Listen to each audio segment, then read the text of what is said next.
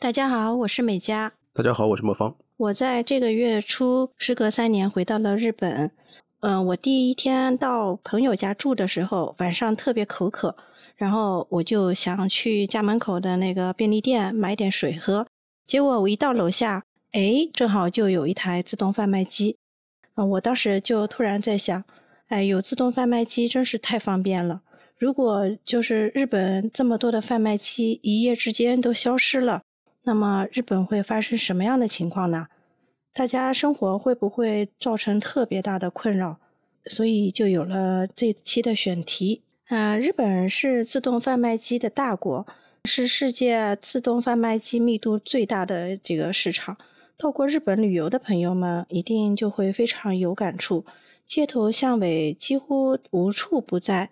所以，根据日本自动贩卖机这个机械工业协会的数据，截止到二零二二年的十二月，日本的自动贩卖机的数量是三百九十六万台。而相比于日本的人口一亿两千四百九十四万来说，就等于说每三十一点五人就拥有一台自动贩卖机，这个数据还是相当惊人的。所以，我们今天这期节目呢，就来跟大家聊一聊日本的自动贩卖机。嗯，其实大家可能也知道，在很多日本的那个影视作品里边啊，我现在马上能想到的就是《Kimi no Na》，你的名字那个里边，在长野的几个高中生，然后就是女主角嘛，还有她的两个朋友，说我们一起去咖啡吧，结果他们到的就是一个自动贩卖机。所以说，对那些人来讲，对他们来讲的话，那个自动贩卖机呢，就是他们的咖啡。所以说，在日本真的是非常非常普及的。好，我们今天就来和大家聊一聊日本的自动贩卖机。嗯，那那个魔方，你能不能给大家首先来捋一下这个日本自动贩卖机的发展史呢？其实呢，关于贩卖机呢，我每天都用，然后每天都接触到，但是真的还不是很熟。所以为了做节目呢，调查了一下。是这样的，首先，贩卖机的起源呢，大家一个普遍的一个共通的说法是起源的古埃及，当时是贩卖圣水用的。现代的意义的自动贩卖机是工业革命以后的英国，在英国最先被发明、被生产，然后被普及。呃，相对于英国来讲呢，日本算是起步稍微晚一点的，但是也非常早。日本真正出现贩卖机的是一八八八年。呃，当时是一个叫标谷高七的这样的一个人，他实际上是一个工匠，呃，是一个手工业者。他在一八八八年的时候制作了第一台贩卖机，是卖烟草的。他的这台贩卖机最开始被人知道的是在一八九零年，当时是第三回劝业博览会，是日本政府组织的一个呃日本面向世界和世界交流的呃一种公益的这样的一个呃会议。在那个会议上，那个标谷高崎他把自己制作的这个贩卖机，呃，就是在展览会上展出，而且当时他的这个技术呢是带有防假币啊，然后还可以找零这样的功能。现在当时，刚才我们也提到，英国可能是最早有普及贩卖机的，和当时世界的欧美的英国这些设备比起来，也是非常有先进性的。这个标谷这个人还挺厉害的哈。对他实际上是明治时代非常有名的，我们可能中国人知道的可能比较少，但是在日本人啊，日本人知道可能也不是很多。但是他确实是在明治时代是一个非常有名的一算一个发明家吧。他呃，在一九零四年，也就是在呃博览会之后的十几年，他在这十几年之间呢，一直都在致力于开发这个各种各样的自动化这样机器。他在一九零四年的时候发明了自动邮票的这个贩卖机，是现今被认为是日本最古老的自动售货机。这个机器呢，现在还保留保留了下来。我们把这个图片放在那个 show notes 里边，大家可以可以看到。呃，这个机器呢，分为上下两大部分，上部分是卖东西的，呃，其中上半部分也分为左右两部分，左边呢是卖明信片的，右面是卖邮票的，然后下边呢是邮筒。就是属于一机三用，而且他还有一个标谷这个人，他还有一个比较普及的一个发明，就是现在可能比较少见了，但就是现在，但是也还有，比如说日本的油桶，它是红颜色圆状的桶状的那个日本的油桶的，最开始也是标谷来设计的。接下来到了一九三一年，嗯，是由江崎格力高发明了这个格力高的带小电影的自动售货机。当时他是把这些呃贩卖机放在了百货公司还有地铁站里面，大概一共部署了有一百台。当时他是投入十块钱硬币，就会播放十五秒的小电影。等到电影结束的时候，这个小的零食和他找零的两个一钱的硬币就正好会一起出来。到了一九五五年，就出现了口香糖的自动贩卖机。当时我看这个图片，嗯，是左右各有两个投币孔，啊，一个是十日元，另外一个孔是二十日元。嗯，应该是贩卖两种类型的这种口香糖。对，只有十元的和二十元的两种。对，刚才我们从呃早早期的日本的这个自动贩卖机，然后一直捋到一九三一年战前，然后一九五五年战后。实际上到一九五五年，嗯，到这期间呢，这些贩卖机呢只是出现了，但是还没有形成真正的普及，也没有形成规模。然后真正日本，嗯。大力的推广，然后普及这个自动贩卖机呢，必须要提到一个伟大的公司，那就是可口可乐公司。其实我们现在呢，在日本可口可乐公司的官网上也可以看到，然后日本可口可乐公司呢，也对他们普及自动贩卖机这件事，在自己的官网上也是大书特书了一下。呃，可口可乐是发明了第一台在日本的这个能提供冷饮的自动贩卖机。当时是和三菱重工，然后一起合作开发的，所以当时我看到这个消息的时候，我还觉得很惊讶。三菱重工不光会造飞机大炮，它还会造呃自动贩卖机啊。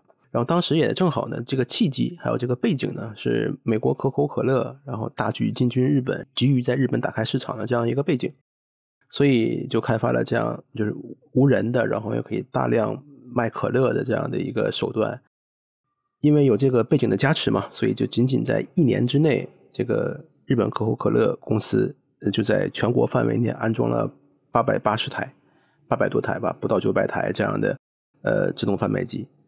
然后自动贩卖机上面呢还配备了那个开瓶器，就是大家可以想象一下那个场景啊。然后天热的时候买了一瓶呃冰镇的可乐，然后用嗯自动贩卖机上面的开瓶器打开，大家一起喝，这个应该是非常。夏天的非常凉凉凉爽的这样一个场景，我觉得还是很值得回忆的一种场景。我们小时候喝可乐的时候，还是有很多玻璃瓶的可乐，对对对，都是要用那个开瓶器开的。现在的话，就是易拉罐这种就比较多，或者是嗯塑料的那个瓶子的，对，不太会用到这个开瓶器了。但是我觉得那种开瓶器，你把那个瓶子往上一掰，然后会有砰的一声，就里边。这个碳碳酸二氧化碳出来那个泡沫冒的那种感觉，哎，这个是特别有那种夏天感觉的，是吧？对，而且那个可能网上还流传一种鄙视链嘛，就是同样的可口可乐，哪一个更好喝？应该是呃玻璃瓶的比易拉罐的要好喝，易拉罐的比塑料瓶的要好喝，是吗？这是大家就是大家总总结出来的这样的一个可口可乐的鄙视链，所以就是。嗯，玻璃瓶的那个可口可乐给人的感觉还是，比如说一种怀旧啊，或者是一种一种喝可乐的仪式感呢，可能还是比其他的东西要更强一点。接下来就说到一个划时代的发明，就是罐装咖啡自动售货机。罐装咖啡那期节目呢，其实我们也跟大家提到了，有一家叫做波卡饮料公司，是他第一个发明了这个罐装咖啡的自动贩卖机。如果大家对咖啡有兴趣的话呢，也可以去回听我们那期节目。我们这期节目呢，就来说一说这个波卡公司发明这个罐装咖啡自动贩卖机的这么一个小故事。这个划时代的发明者呢，其实他是波卡饮料公司的这个创始人，叫做古田利景先生。有一次呢，他驾车出行。嗯，行驶在就是刚刚开通不久的明神高速公路上面，他在休息区的时候停下来，就想跟司机一块去喝杯咖啡休息一下。但是呢，店里面排起了长队，嗯，为了喝了一杯咖啡，他就花了三十分钟的时间。当时他就在想，啊，如果有一种方便购买并且可以在车里面饮用的咖啡，嗯，那就好了。罐装咖啡和自动售货机的发展就是这么开始了。但是呢，当时的工艺还不是那么发达，为了能够制造这种，嗯，同时能够提供冷饮和热饮两种功能的这个自动贩卖机，这个古田先生呢，他就跟电器的制造商提出了挑战。其实花了很长的时间才研发出来这台机器，大概是花了四年，在一九七三年的时候。这台可以供应夏季的冷饮和冬季的热饮的这个机器，嗯，被发明出来，当时成为了一种非常有创意的、有日本特色的这个自动贩卖机。对，因为这个什么呢？就是大家可能知道这个 Poca 这个公司，可能知道的人不是很多啊。补充一点的话，Poca 这个公司呢，呃，如果我没记错的话，应该是爱知县发家就是开始起步的这样的一个公司。它现在的公司的名字叫 Poca，还有 Sapporo。就是这个名字起的，大家感觉是不是北海道的公司？实际上不是啊，它是爱知县的一家公司。因为我在爱知县生活过一段时间嘛，对这个地区还是有一定感情的。我在做这期节目的时候，又特意查了一下这家公司。所以说，这个古田利景先生呢，是一个嗯比较有名的一个企业家了。他当时刚才佳姐介绍啊，他当时在休息站的时候，他想喝咖啡，但是因为排了特别长的这样的队，他觉得非常的不方便。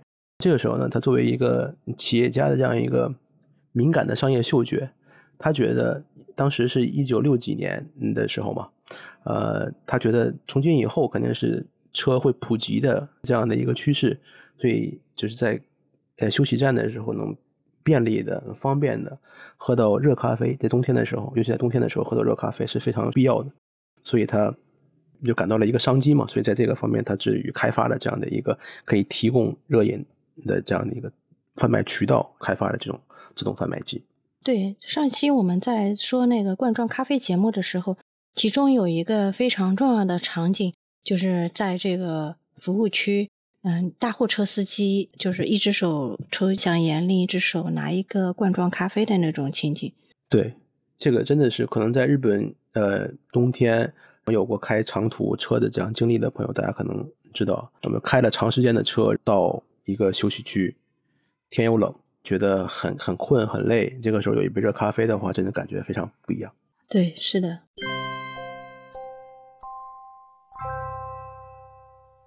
日本的自动贩卖机呢是五花八门、各种各样，但是其实日本自动售货系统机械工业协会对这个自动贩卖机的分类是有一个明确的这个说法的。其实，嗯，主要。分为两大类，第一类是物品的贩卖机，第二类呢是提供一些这个服务情报的这个贩卖机。物品的自动贩卖机呢，比如说饮料的自动贩卖机，然后食品的自动贩卖机，还有卖香烟的、卖这个邮票的，还有物卖些日用品啊、杂志啊这些东西的。服务情报的自动贩卖机呢？嗯，我们中国可能是没有的，就是一些什么求职信息的贩卖机，还有卖这个软件的这个贩卖机，或者是一些其他的这个提供服务的这种贩卖机。其实最常见的吧，还是贩卖饮料的这种饮料贩卖机。对于这种贩卖机，我们从品牌上面来讲，其实它是有两种分类。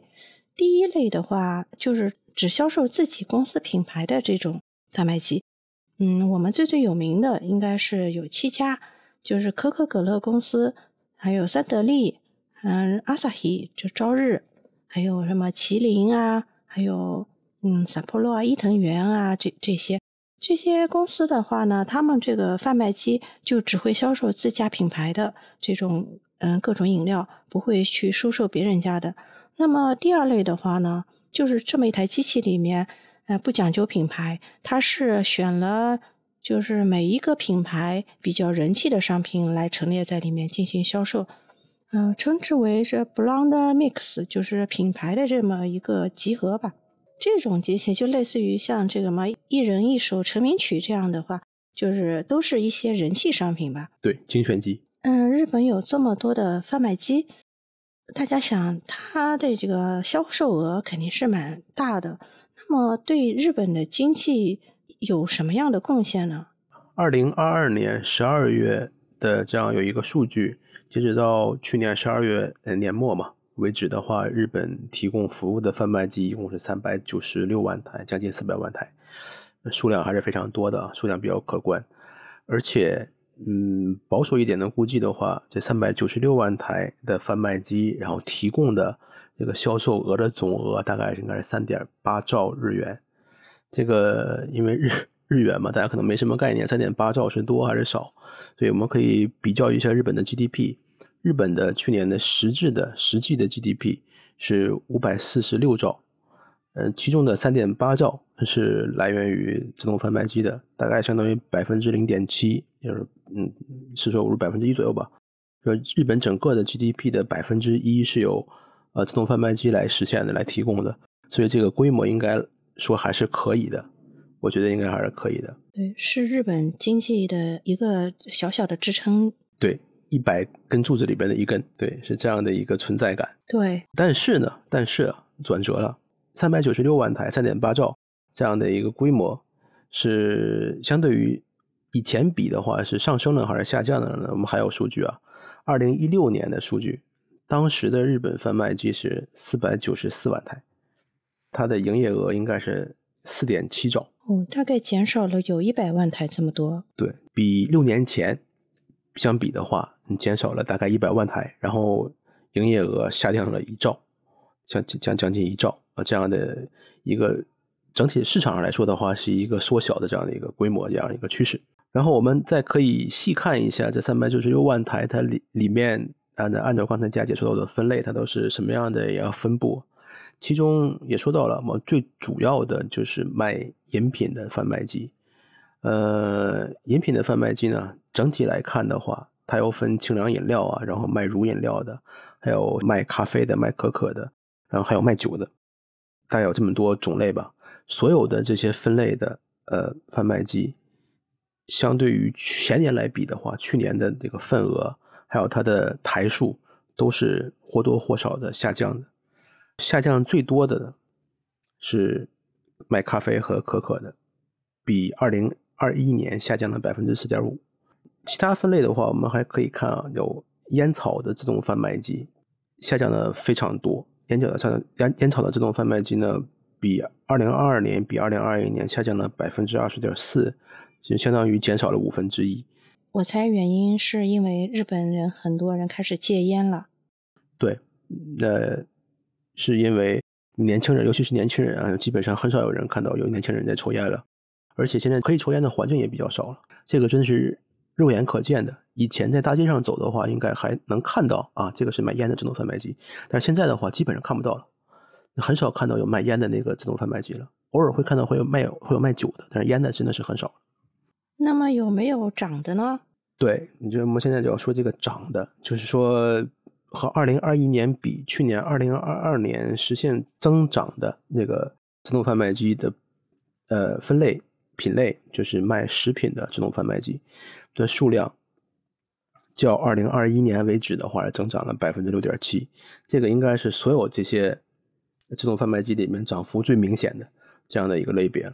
是不是因为新冠以后大家都减少了外外食，就是都喜欢在家里面这个用一些冷冻食品或者预制的食品来嗯解决自己的三餐，所以就这些的那个卖食品的自动贩卖机就销量好了。我猜应该是这样的吧，因为考虑到自动贩卖机的这个特征嘛，也就是说不需要和人接触，也能买到比较方便的、比较速速食的这样的一个食品，所以嗯，对应应那个新冠这个时代是比较契合的这样的一个商业模式还有服务模式，所以这个增长也是可以理解的。我们刚才看的那个数据呢，呃，是去年和前年的对比。我们可以再把时间轴拉的再长一点啊，再看一看过去十年这个自动贩卖机的这个普及台数它是怎样的一个变化。呃，从二零一一年到二零二二年这一个期间之内，那基本上整体的嗯自动贩卖机的普及台数是属于一个向下走的这样的一个趋势的。实际上，二零一一年的自动贩卖机的台数是超过五百万台。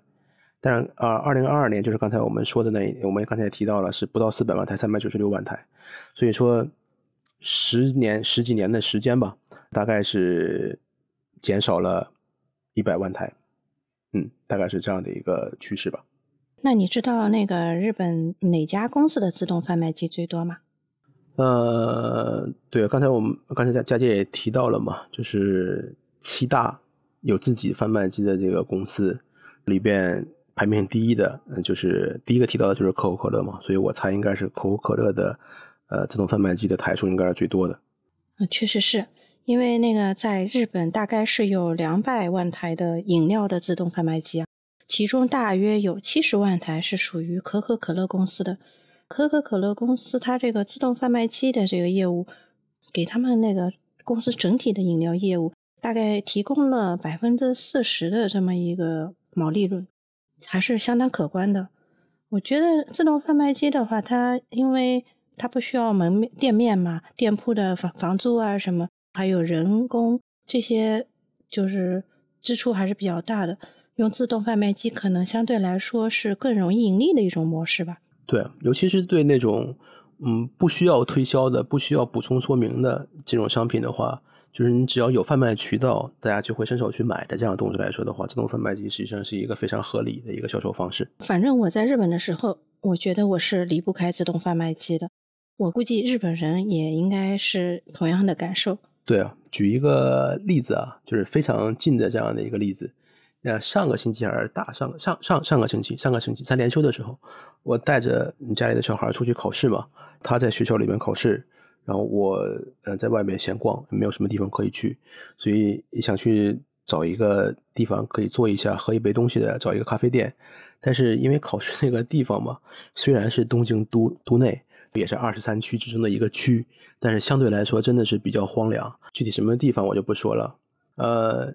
我我就在街上走嘛，我想的话应该会碰到，应该应该会碰到哦便利店吧，但是走了很长时间，真就是没碰到便利店，就是快要绝望的时候，发现了一个自动贩卖机，非常破，非常旧，我估计已经出在那里应该应该有至少有十年了，而且那个贩卖机的卖的东西呢，非常价格非常震撼，非常非常吸人啊，最便宜的一瓶饮料的话五十日元。它那个贩卖机上面贴的很大的这样一个标识，国券卡了，从五十元开始，最贵的话一百六十元，就是非常便宜。又在附近没有便利店的这样的一个地方，出现了一个非常便宜的呃贩卖机，还卖冷饮，真的是像找到救星一样。我觉得他可能就是做那附近的居民的生意的吧。对，那个地方呢，就是一个居民区，就是一个完全的低层的住宅区，就感觉。对，感觉像回到那个昭和时代的呃那种感觉。那个五月初去的时候，那个我也是住在这么一个朋友家里面，他们家那边也是低层住宅区。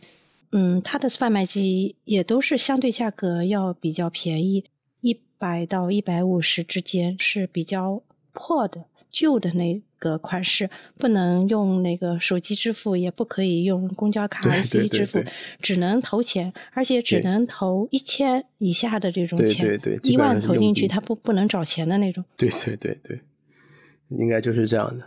所以可能我猜啊，可能也和呃怎么说呢？贩卖机的话，它也分很多形式嘛，就是功能越齐全的贩卖机，可能造价是越高的。所以说，服务一些比较。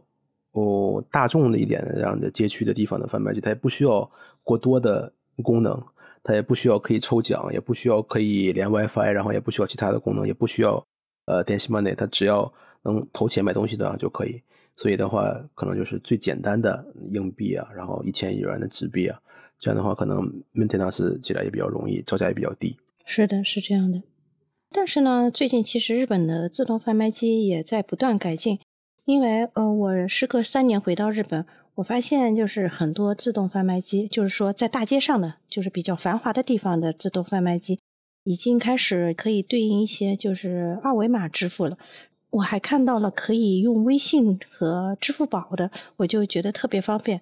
以前的话，日本人都需要两个钱包，一个是放纸币的，然后有一个专门的小口袋是专门放那个零钱，因为。日本的五百元开始往以下的，它都是硬币。我当时还有一个很奇特的想法，其实因为在日本的话，五块钱和五十块钱，它那个硬币中间是有一个洞的，但是其他的五百的、还有一百的和十块的，它就没有动。当时我就想，为什么它不能都打上洞？这样的话就可以像中国那个古代铜钱一样，我用个绳把它串起来，那我也不需要再去找一个特别的这个零钱包来给我装这个硬币。这个好像是有是是有理由的，就是为什么五元还有五十元呢是打是打是打孔的？我现在忘了，想不起来了。除了这个支付改进以外，最近日本的贩卖机还有没有一些什么创新的这样的一些产品呢？就是关于贩卖机的自贩机的这些创新呢，还是时不时的会有一些的。呃，比如最近的一个消息呢，就是阿萨希朝日。朝日 Softdrink 这样的一个公司，他们开发了一种就是可以吸收附近二氧化碳的这样一个以环保为理念的这样的一个贩卖机。呃，我个人觉得啊，这个它到底有多大作用的话呢，这个也不好说，因为你设计一台贩卖机的话，它就是要排除二氧化碳的。但是，据这个公司的公关来说呢，这一台贩卖机它每年吸收的这个二氧化碳的量，相当于二十克参数的量，所以就是说还是对环境会起到一些呃积极的作用。当然，它嗯这个方向至少是好的。那之之后的话，可能会改进技术，让这个功能会越来越强。我们可以期待一下。你见过有没有什么奇葩的这个自动贩卖机？呃，奇葩的话嘛，倒说不上。前一段时间，我在机客里面发了一张照片，那个是我在公司拍的一个贩卖机。它是这样的，就是规定星期三，星期三的那一整天，用两个人的响应修。响应修的话，应该怎么应该怎么说？啊，员工证。对，用两个人的员工证，同时，呃，在那个。机上机上 touch 一下的话，就可以免费出两瓶饮料。两个人都不花钱吗？对，两个人两个人都不花钱。两个人的，而且你一个人的员工证的话是不行的，是一瓶也买不了的。你要两个人同时 scan，同时 touch 的话，这样的话可以免费出两瓶。这个是为了那个让大家的同事关系更加融合嘛？就两个人约着一块儿去喝咖啡，就可以一起免费，然后两个人一起边喝咖啡边聊天交流。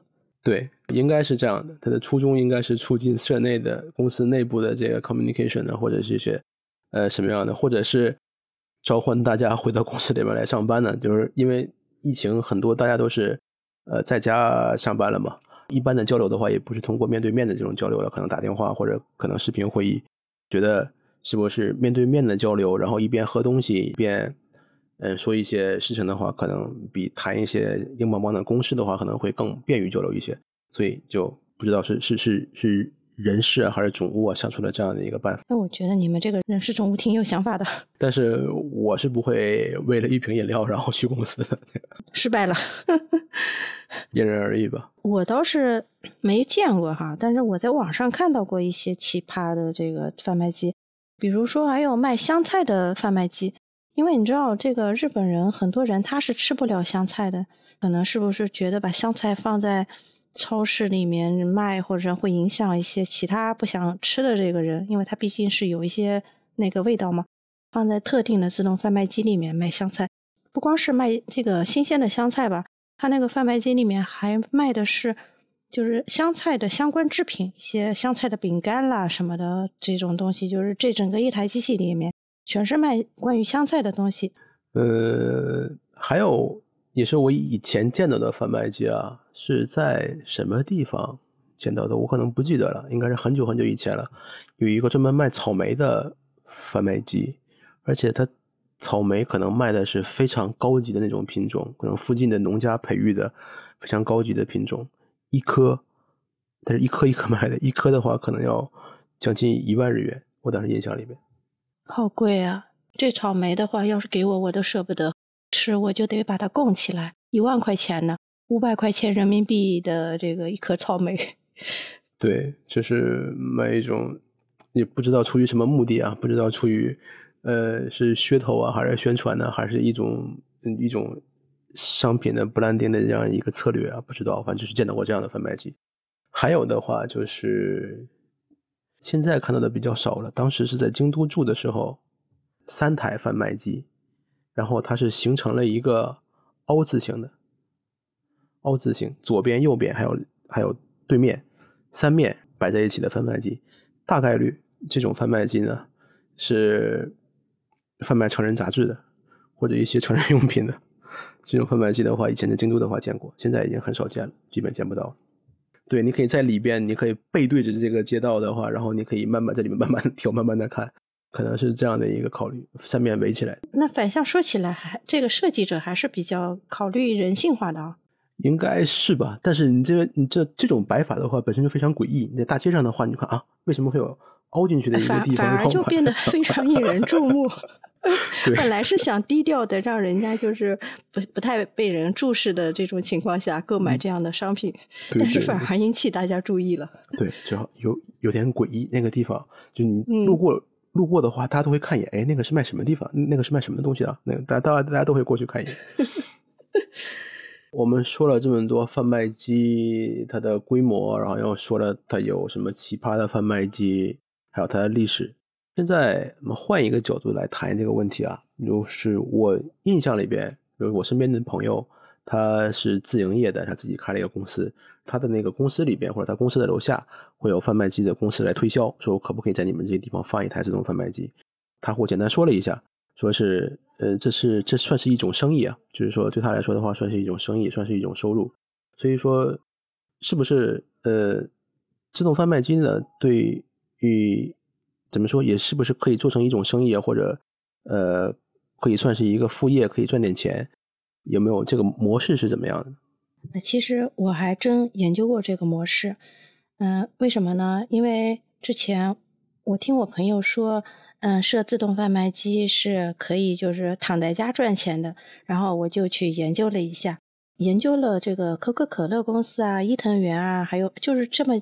几家品牌公司，其实他们现在的加盟模式都是一样的，就是你不要以为你加盟这个自动贩卖机的话，你需要这个重资产投入，其实非常非常的简单，基本上是不需要投入。嗯，我们就那个以伊藤园为例，嗯，来说说这个加盟一个自动贩卖机的这个流程。伊藤园的这个口号就是说。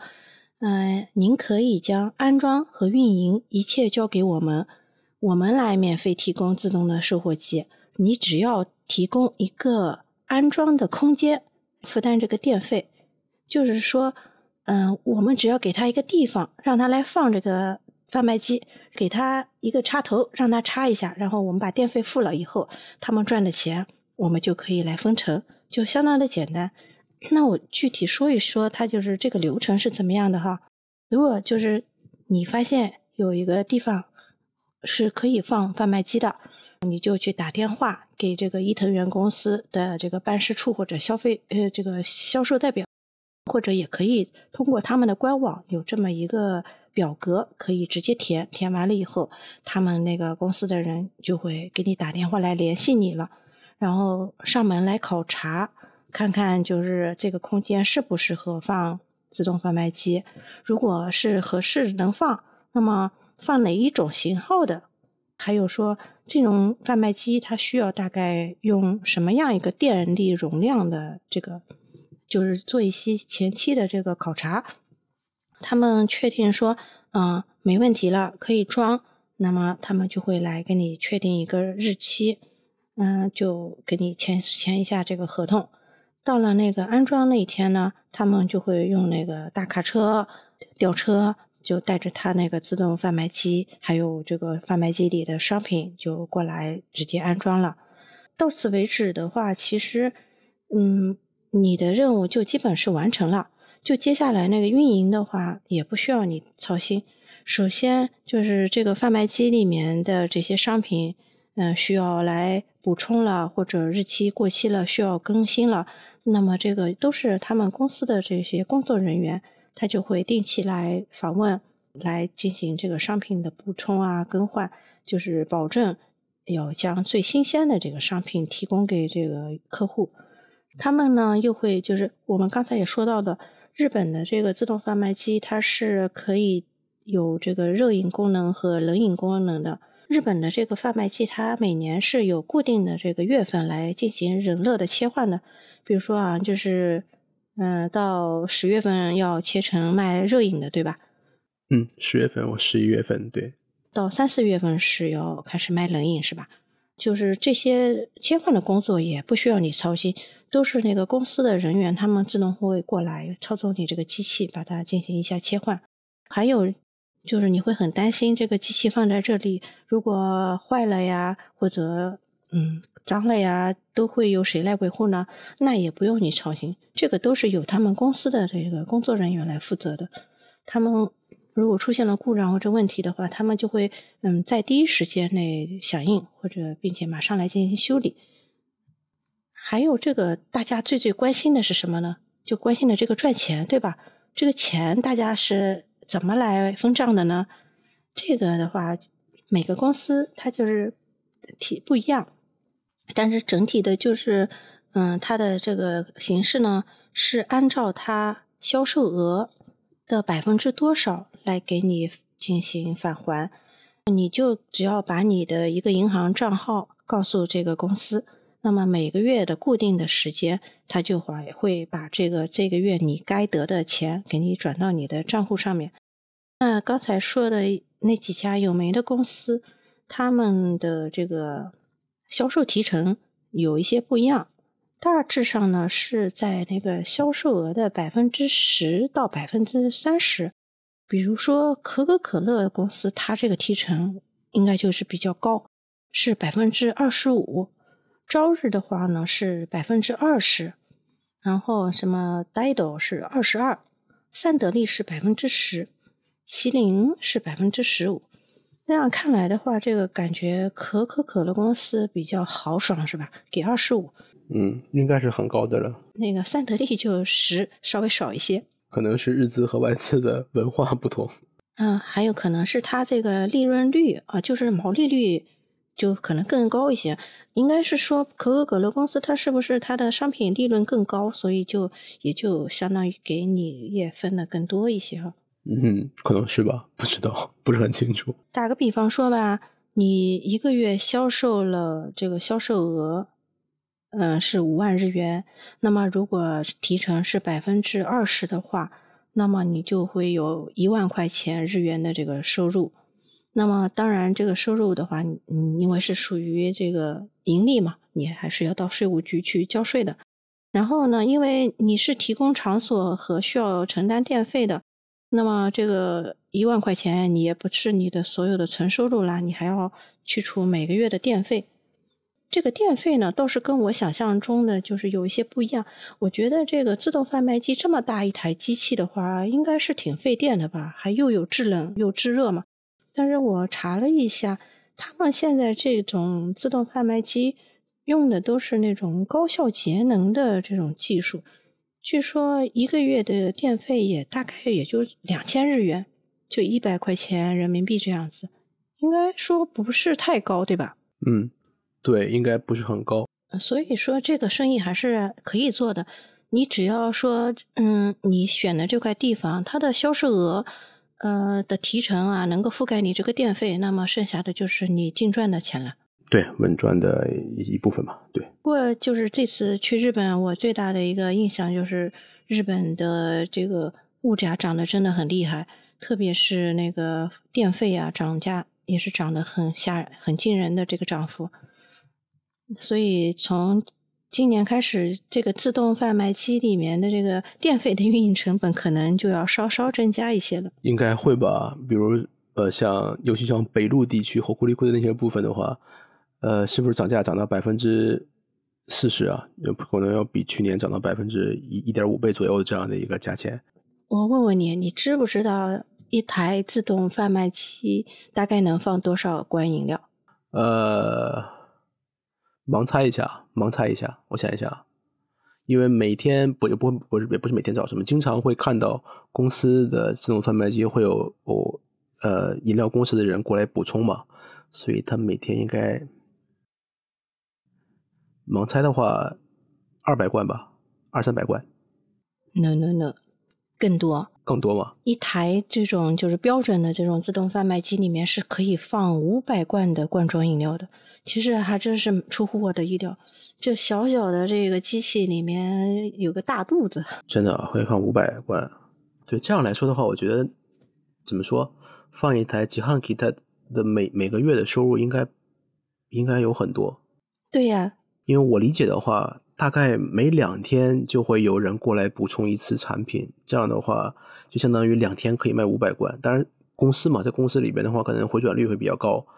这样两天的话可以卖五百罐，一罐的话平均算一百的话，那也是五十万，对吧？嗯，五万，五万，五万，对对对对对，两天的话就是五万，然后那应该应该可以赚很多钱。哎，对。对于那个饮料公司来说，它是可以赚很多钱。公司给他提供了场所，他这样的话，应该给公司这个返还也是挺多的。我就在好奇一个问题：那为什么公司里面的贩卖机的这个饮料还卖这么贵呢？既然公司你是就是放给他有返还的，那你不是应该把这个钱返还到员工身上？比如说，就卖的便宜一点。或是说给员工一些这个买饮料的补贴呢？有有些公司是这样的吧？有些公司的话，那本身饮料就是免费的，然后有些公司可能自己不提供免费饮料，但是就像呃刚才佳姐说的这种模式，他们可以从怎么说？可以从饮料公司那部分相当于变相拿到一部分的补贴，然后把这种这部分补贴还原给员工，这个应该也是存在的吧？呃，我最早的一家公司确实，他那个。因为自动贩卖机的这个价格是比较便宜的，一般好像是那种纸杯的那种饮料是五十日元吧，可能他就卖二十吧。应该这个是比较呃给员工福利的，但也有是没有的那种。啊，我这么一说的话，可能我们公司放的那一台也可能是一种变相的吧，因为它只是星期三的话，两个人同时才可以免费拿饮料，所以说。呃，他所提供的免费的饮料的这个部分的收，这这种 cost 可能和他从饮料公司拿到那个收益应该是正好平衡的，有可能是有可能是有有这部分收入，所以他才敢这样做。对，所以就是，嗯，大家花了钱，让饮料公司赚了钱，他返还给公司一部分嘛，然后公司就要把这个返还给这些消费的人，也是不错的啊。大家都少赚一点，然后大家都开心一点。其实呢，因为我最近在国内也接触到了一家公司，嗯，名字我就不说了，是一家这个咖啡机的生产厂商，他们也在嗯大力的想要推广他们的一个就是呃现磨咖啡的自动贩卖机，但是呢，嗯，它这个模式就跟日本的不太一样，它需要你进行就是需要你加盟的人来买断这个。咖啡机就是说，你加盟的人需要前期投入比较多的钱，而且这个运营的话也是要这个加盟的人自己来做。嗯，所以我觉得相比日本的这种模式，就是省心模式来说吧，又省心又省钱的这个模式来说的话，就比较难推广，因为一台机器毕竟价格也不菲，所以人家嗯在投入的时候就要想这个投资回报率。或者是说什么时候能收回成本这样一个问题，所以嗯，发展了好几年，这个机器也没有被推广的特别好。我就在想了，嗯，如果有一定的财力的话，呃，看好这块市场的话，是不是也可以就是借鉴这个日本的这种模式，让这个加盟的人，嗯，只要提供地方 就可以，嗯，来。让这个自动贩卖机在这个地方摆放，但是，嗯，我也想了，既然日本可口可乐公司在日本是这样一种模式，中国也有可口可乐公司，为什么它是不能采取这个模式？也许是有具体的国情，或者是有其他的他的考虑。那这个只是我一个人的一个想法，嗯，因为我觉得有自动贩卖机的话，对我来说的话，还是非常的方便。嗯，毕竟中国或者是说，嗯，二线、三线城市的便利店并没有，就是像北上广这么多，所以我想要出去买瓶饮料的时候呢，我还是希望我近处就可以有一台贩卖机，这样的话我也比较开心嘛，也比较方便。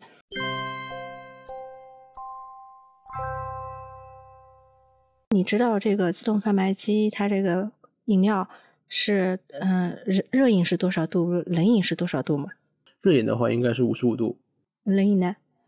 呃，冷饮的话应该是十十度左右，我不知道。五度。冷饮的话五度啊，嗯，那应该挺费电的。对对对，但我我以，但是呢，这个日本的这个自动贩卖机里面，所谓的冷饮的话，其实有很多它是会给你加冰嘛，是吧？啊，就比如说呃现磨的咖啡或者是现榨的这呃这种饮料的话，可能是会直接让你选择加冰不加冰，是不加冰的？可以选。对对对，纸杯的可能是那种罐装的饮料的话，那它是在五度左右来进行一个售卖的，完全靠制冷了。对，说到这里，然后我突然想起来一个那个事情，就是嗯，在三幺幺的时候，嗯，当时因为地震发生以后嘛，嗯，就是很多自动贩卖机就突然就变成了那种不需要钱、免费的模式。对这类的这种灾害的这个自动贩卖机，你有所了解吗？我没什么了解。我没查过，但是好像可口可乐公司它是不是提供这种灾害的自动贩卖机？对，其实我在这个做这期节目的时候，我正好去那个可口可乐公司网站上面，呃，包括是伊藤园网站上面，他们都是嗯，网站上有这个自动贩卖机的型号，其中有一种的话是叫灾害对应型的这个自动贩卖机，就是我我认为它应该是可以远程操控的吧。一旦灾害发生的时候，它应该是可以自动的进入那个免费模式。这样的话，灾民的话就可以就是到这个自动贩卖机上面去，嗯，取一些饮料来喝，对吧？那不可能是要人工去弄，因为这样都已经发生灾害了的话，还要派人去，这个就是嗯，不太能考虑这种情况，对吧？嗯，应该是的。所以说，如果真是这样的话，它这种自动贩卖机的造价应该是比一般的要要高一些的。所以，如果要是真的是为了为了灾害的时候，然后能提供一些特别支援，嗯，而设计的贩卖机的话，这种想法还有这种行动力啊，还有这个投入啊，都是值得尊敬的。对，我觉得还有一点，可能这种自动贩卖机是不是会什么政府部门啊，或者是说有就是像日本的公司的话，他们肯定会有一些嗯，政府给他们的一个指标，比如说你这个公司里面需要购置多少台这个灾害对应的这种贩卖机啊之类的，也有可能有，这是我自己的想法。嗯，可能会吧。然后如果要是。按照政府的这种指标，或者按照政府的这种政令来实行的话，会有一些税税收方面的优待政策，这都是可以考虑的。但是我不知道，有可能会吧。大家知道日本是一个地震多发国家嘛？其实，在公司里面的话，嗯，是为大家准备了这个很多这个逃生的东西，比如说那个每个人的桌子底下有一个安全帽啦，还有在公司里面会有一些灾害的食品。嗯，那个水呀，然后那个嗯，压缩饼干，还有这些什么东西，对吧？对对对。我估计，嗯，作为这个日本这个配套的这个防灾措施的话，这个贩卖机它也是其中的一个环节嘛，很重要的。对，贩卖机的话，真就是这样。可能平时有的话，你感觉不到它有多便利，但是一旦没有的话，你会发现非常非常的不方便。也，我觉得应该是这样的。而且刚才对也提到，嗯，能不能普及这个方面的问题，感觉根据与国情应该是有一应该是有一定的联系的话吧，啊，比如刚才我们也提到了日本这样的一个国家，它除了呃可以通过贩卖机来做生意之外的话，它还有有一些防灾的这个因素在里边，所以这个也是它能普及，然后也需要普及的这样的一个呃理由。那确实真的是我以前旅游去过一些离岛啊，或者比如说冲冲绳的某一个离岛上面啊，或者呃什么地方啊，就是已经非常非常不方便的一个地方了。但是你还能看见已经没有人烟存在的一个地方了，然后它在海边立着一台贩卖机，就是这一大片一大片像原始森林这样的一个密林中，立着一台红颜色的鲜红的贩卖机，这种场景都是很常见的。你看到的话，你会对你就会觉得啊，有这个还是很很还是很方便的。是不是富士山山顶上也有贩卖机啊？呃，当然肯定是价格应该会贵一点嘛，因为毕竟把东西运到那些比较偏远的地方的话，运费会高一些。是的，嗯。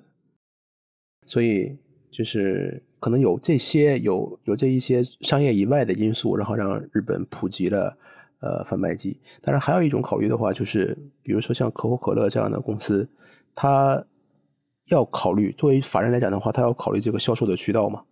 那销售的渠道的话也是成本，你用人力去销售或者用非人力来销售，哪一个他们觉得呃这样更合适或者更经济、更收益性更好，这是他们这样一个选择。然后所以可能比较之下的话，那在日本这个环境下，可能通过人工形式来卖饮料的话。可能要花更多的这个成本在里边。如果用自动贩卖机的话，可能会更便宜，所以他们更倾向于这样的一个模式。因为我们也不是专业的这种分析商业的节目，我们只是从我们个人的这个生活习惯呀，然后一些个人的想法来来谈了一下这个中国和日本这个自动贩卖机这个嗯不同的地方。当然，如果是关于这方面有自己的见解或者有什么想法的呃听友呢，可以在留言区里边留言。对对对，我们也声明，我们是没有接受任何品牌方或者是什么公司的这个充值的，我们纯粹是节目，呃，两位主播的个人观点。然后有很多，也有很多可能是不正确的地方，然后也需要大家，也希望大家能在评论区里边指正。对，我觉得这个自动贩卖机本身是一个跟大家生活息息相关的东西，所以可能每个人都会有自己的一些理解和想法。嗯，还是希望大家多多到我们的节目来互动。最后还有一点啊，就是我在节目最开始的时候也提到了，就是关于呃贩卖机的一种文化的属性啊。比如说，在日本动漫作品里边会出现贩卖机，夏天的时候，烈日炎炎的下边，朋友们一起，高中生啊一起喝一杯东西，这是这种场景的话，感觉是非常非常青春啊，非常律动的这样的一个呃感觉。还有就是，比如冬天电影里边或者动漫作品里边。冬天的早上，然后上班族啊，或者是，呃，比如说生活境遇不是很好的那种人设的人啊，呃，特别冷的一个环境下，然后打打开一罐热的咖啡，然后喝一口，这种文化，这这种就是这一种表现形式给人的这种带来的感受，基本上已经形成一种模式了，形形成一种视觉语言了。所以说，这也是贩卖机和日本。比较息息相关的，然后贩卖机也能代表日本的这样一个要素的一个土壤或者一个背景吧。嗯，所以回到我们开头说的，嗯，如果日本这么多的自动贩卖机一夜之间都消失了，日本会是一个什么情况？我觉得这是不可能的。我我觉得在日本，日本人是无论如何现在都离不开自动贩卖机的。虽然最近是有。排除是有下降的趋势的话，但是应该是离不开的，也不会也不会消灭的。嗯，好的，以上就是本期节目的主要内容了。嗯，感谢大家的收听，再见。谢谢大家，冷たい風冷えた体。人恋しくて夢見てるあの子の家の横さよならつぶやき走り抜ける。闇の中ポツンと光る。自動販売機。100円玉で買えるぬくもり熱い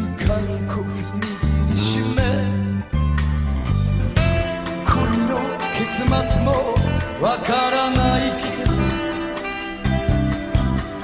あのことは将来さえずっと夢に見てる。ああちはかか捨てろ捨てろというが俺は嫌なのさ。